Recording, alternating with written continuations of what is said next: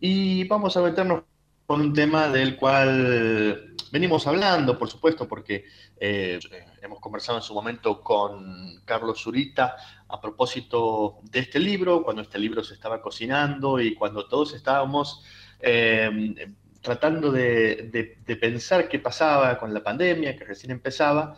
Eh, Carlos Zurita y un equipo de docentes e investigadores de distintos lugares se pusieron en marcha para tratar justamente de eh, pensar estas, estas ideas y estos textos escritos con urgencia a principios de la pandemia y tratar de eh, pensar y demostrar que podían traer las ciencias sociales a la mesa de este lío en el que estamos todos y todas eh, inmersos. Y afortunadamente ha salido, eh, de manera eh, expeditiva y muy acorde al, momento en el que estamos, este libro que se llama Un fantasma recorre el mundo, las ciencias sociales ante la pandemia, em, compilado por eh, Carlos Zurita, Juan Montescato y Lucas Espinosa. Lucas es uno de los compiladores de este libro, es además Em, doctorando en Ciencias Sociales, investigador y docente de la Universidad de Buenos Aires y está con nosotros esta mañana para contarnos un poquito sobre la trastienda de este libro y la presentación que se viene en estas horas. Lucas, bienvenido, ¿cómo estás? Hola, ¿qué tal? Buenos días, eh, ¿cómo están? Bueno, gracias por, la presentación y por eh, invitarme también a charlar sobre el libro. Bueno, gracias por acompañarnos esta mañana, Lucas. Nosotros decíamos recién que eh, siempre, siempre que damos noticias de, de, Dunce nos gusta, nos alegra y además porque Dunce de a poco se va convirtiendo en una editorial eh, no solo de libros de la Universidad de Santiago del Estero, sino una editorial que va eh, congregando a investigadores e investigadoras de distintos puntos del país y también de otros países como es en el caso de este libro. Nos gustaría que nos cuentes, Lucas, un poquito cómo ha sido esto de trabajar, además, eh, quizás una excepcionalidad dentro de las ciencias sociales, eh, al calor de los hechos, ¿no? Ahí al, palo, literalmente. Sí, bueno, ante todo quiero agradecer, felicitar y, que toda la audiencia eh, local, nacional e internacional también sepa de el interesante trabajo que hace la, Universidad Nacional de Santiago del Estero y la editorial, porque realmente la edición es, hermosa, no, hay otras palabras para, describirlo. Eh, y como bien vos decís, eh, es un espacio donde se divulgan y se difunden eh, materiales que, realmente necesita esta sociedad. Así que quería destacar eso en primer lugar y obviamente el trabajo de, Carlos, que, es, es, su casa también. Así que eso ha sido para nosotros muy, muy importante. Eh, bueno, después eh, el tema de, trabajar, la verdad es que sí, es que fueron textos urgentes, fue todo un poco con vorágine, porque nos adentramos en, comenzar a pensar qué era lo que estaba sucediendo en ese momento, ¿no? Intentar sacar una foto y sacar algunas reflexiones sobre qué nos estaba produciendo la pandemia. Y si bien en un comienzo ¿no? de, la idea en la cual pensamos eh, este, este libro, que partió del de, un dossier que, preparamos con también eh, los tres para, la revista Trabajo y Sociedad, que, también es de la universidad. Eh, le habíamos entrado por, la cuestión del trabajo, ¿no? pensar un poco el trabajo, la, la pandemia y qué estaba sucediendo, y allí hubo varias, varias experiencias y varios escritos sobre el tema pero luego también se fueron incorporando otras miradas, otras visiones, incluso eh, también les recomiendo a los oyentes y, a quienes les guste leer sobre el tema que, retomen el dossier, porque el dossier también incorporó unos registros fotográficos, eh, poesías, ¿no? Como que hubo una eh, multiestética, por decirlo de alguna manera, o multisoporte, para poder pensar qué era lo que nos estaba pasando. Y, y esa urgencia también creo que, nos, hizo poner el cuerpo en pensar, ¿no? Así que, eh, que, bueno, salió este libro que tiene como 400 páginas y que también es muy heterogéneo porque trabaja sobre distintos ejes Eh, entonces eso también me parece que, es interesante porque, bueno, no, no solo pensamos una cosa, sino que, se han pensado desde distintos posicionamientos, distintos universos, distintos conceptos distintas maneras de, atravesar lo que nos estaba sucediendo. Eh, aprovechamos, eh, Lucas, para hacer la, invitación, porque no lo hemos dicho recién, de esta presentación que va a tener lugar justamente en el día de mañana, si no me falla aquí la información, eh, de Un fantasma recorre el mundo, que además tiene un título eh, maravilloso. Y eh, te contamos además que esto va a contar con la presencia de mm, Marina Farinetti, Andrés Pedreño Cánovas de España, Mario Guedes de Brasil y Alejandro Viñolo de Uruguay, todos ellos y ellas autores de este libro que van a estar participando de la presentación, em, junto con también Ana Teresa Martínez, que es directora del INDES, lugar donde se aloja la revista Trabajo y Sociedad, eh, Marcelino Ledesma, que es decano de la Facultad de Humanidades, y el rector de la UCE, Héctor Paz. Esto va a ser eh, mañana 27 a partir de las 5 de la tarde a través del el YouTube de canal de YouTube de Edunce. Em, estamos conversando con Lucas Espirosa, que es uno de los, tres compiladores de, este, de, este, equipo, que, bueno, eh, nos está contando sobre, sobre la importancia de, este libro. Lucas, contanos un poquito sobre el contenido y sobre lo que... Y sobre, lo difícil que es hacer a veces reflexiones, como vos bien decías, eh, al, al, calor de los hechos, ¿no? Eh, sobre todo cuando eh, en, la, universidad y en la investigación los, tiempos son otros a veces, ¿no? Para poder decir cosas, para poder eh, este, comprender realmente lo que nos pasa a la vuelta. Pero a veces también hay que salir con estos textos urgentes, ¿no? Sí, sí, sí, sí, totalmente. Bueno, el, libro tiene tres partes, ¿no? En realidad yo creo que uno puede encontrar más, pero bueno, lo, lo dividimos y lo segmentamos en tres partes esas tres partes tienen, como decía antes, eh, tres ejes.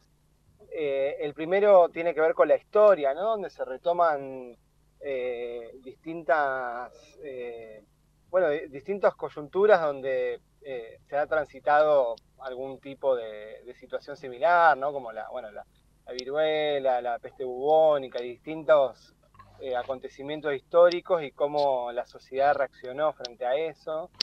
Eh, hay, un título muy sugerente de Waldo Saldi que, la verdad que nos gustó mucho, que se llama No solo con Arcabuce se conquistó América, eh, que me parece que, es interesante, que también tira algunas pistas para, para poder interpretar esta pandemia, ¿no? No, desde un lugar conspiranoico, sino desde, bueno, cómo el poder también encuentra estos, eh, estas coyunturas y estos momentos para poder redefinir eh, su, marco de alianza, su marco de dominación. Así que creo que ese artículo está, está interesante para verlo desde ahí.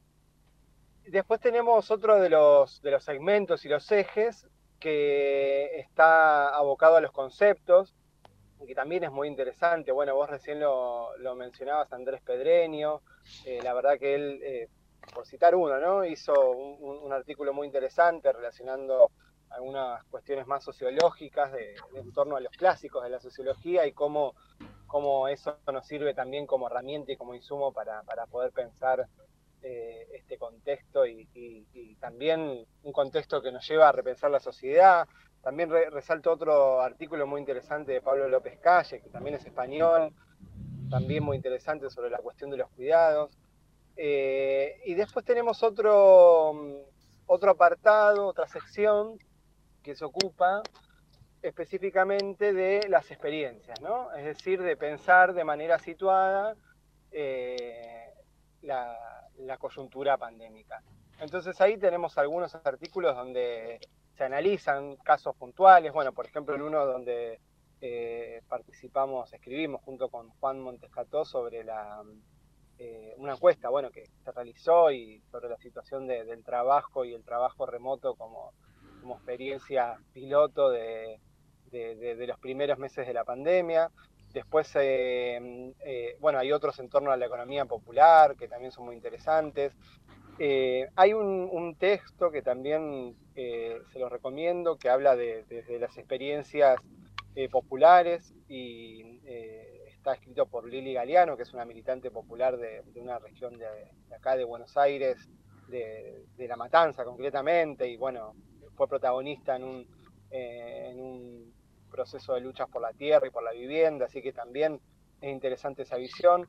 Y bueno, como decía, reúne estos tres ejes que la verdad que son bastante generales, pero bueno, nos invitan también a, pensar un poco con integralidad y con distintos posicionamientos cómo, cómo nos afectó y cómo también podemos eh, plantearnos preguntas, ¿no? preguntas y propuestas para, para de aquí en adelante repensarnos también como sociedad.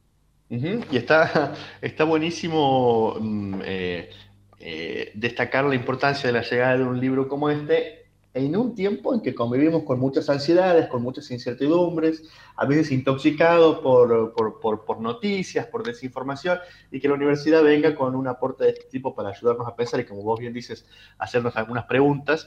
Eh, es un gran aporte. por supuesto, eh, nosotros invitamos a, esta presentación que va a ser mañana a las 5 de la tarde, eh, recuperando y, destacando la importancia eh, y el valor de este libro, donde participan académicos, como te decíamos recién, de distintas provincias, de distintos países, eh, y que, bueno, eh, cobra forma aquí en la editorial de la Universidad Nacional de Santiago del Estero. Em, Lucas, por último, te pido, a propósito de la experiencia que ha sido hacer este libro, de, hombre de este tiempo también, que te ha tocado vivir eh, este tiempo de pandemia que no sabemos hasta cuánto va a durar, pero que nos está marcando como generación, alguna reflexión sobre cómo, cómo, cómo ves este, esta, esta época que nos toca atravesar. Bueno, yo creo que, mm, que, son acontecimientos que, son el emergente, ¿no? De, un contexto en el cual ya venimos con, un proceso de transformación, ¿no? Como un momento bisagra. Creo que, este momento lo, uno con, lo que fue la crisis del 2008 y todo, toda esa, esa etapa de la primera década de, los 2000, que, bueno, que viene a culminar en un contexto donde aparece un virus, una pandemia, que, bueno, que no se sabe del todo bien cómo, cómo se originó ni, ni, cuáles fueron sus causas, pero más allá de eso, eh, da cuenta de una crisis ambiental, de una crisis social, eh, de, de, la necesidad de replantearnos nuestros vínculos, también nuestra forma de organización y nuestra forma de vida. Entonces, desde ese punto de vista, creo que estamos en un momento para, nuestra generación, para quienes somos contemporáneos a, a, este contexto, a esta coyuntura, eh, es un momento de esos que, quiebran la historia, ¿no? Como, como fueron las grandes guerras, como fue la crisis del 29, son momentos que, que van a marcar un antes y un después y que hoy lo estamos viendo como en el año 2019-2021, pero me parece que eh, a, distancia lo vamos a poder ver más como una década, ¿no?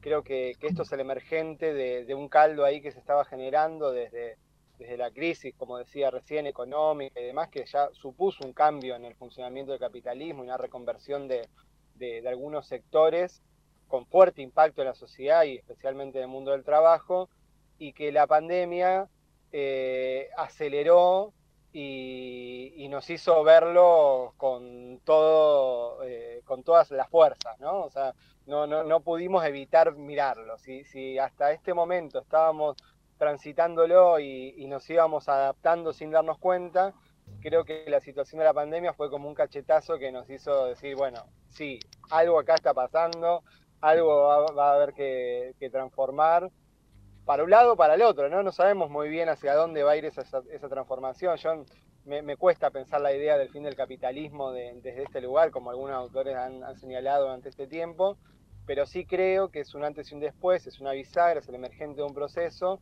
y ese proceso va a tener también una disputa hacia alguna de las posibles resoluciones, ¿no? Entonces, bueno, veremos otro mundo, no tanto por el barbijo y por el alcohol, para mí, sino por la forma en que vamos a, vivir, a organizarnos, a trabajar, a funcionar como sociedad.